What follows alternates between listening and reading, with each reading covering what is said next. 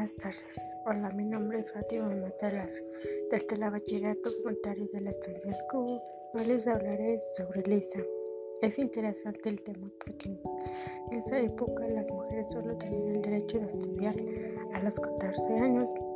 Después de nada de estudio, lo que más me gustó fue que gracias a su enseñanza pudo conseguir más estudio para cumplir sus sueños. Lisa se fue forjando en los campos ariados de la física y teórica.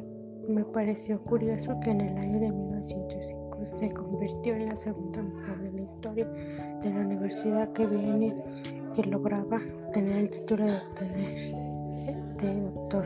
También la comunidad científica estuvo de acuerdo en que Lisa también le merecía. Para concluir, pienso que toda mujer tiene el derecho de.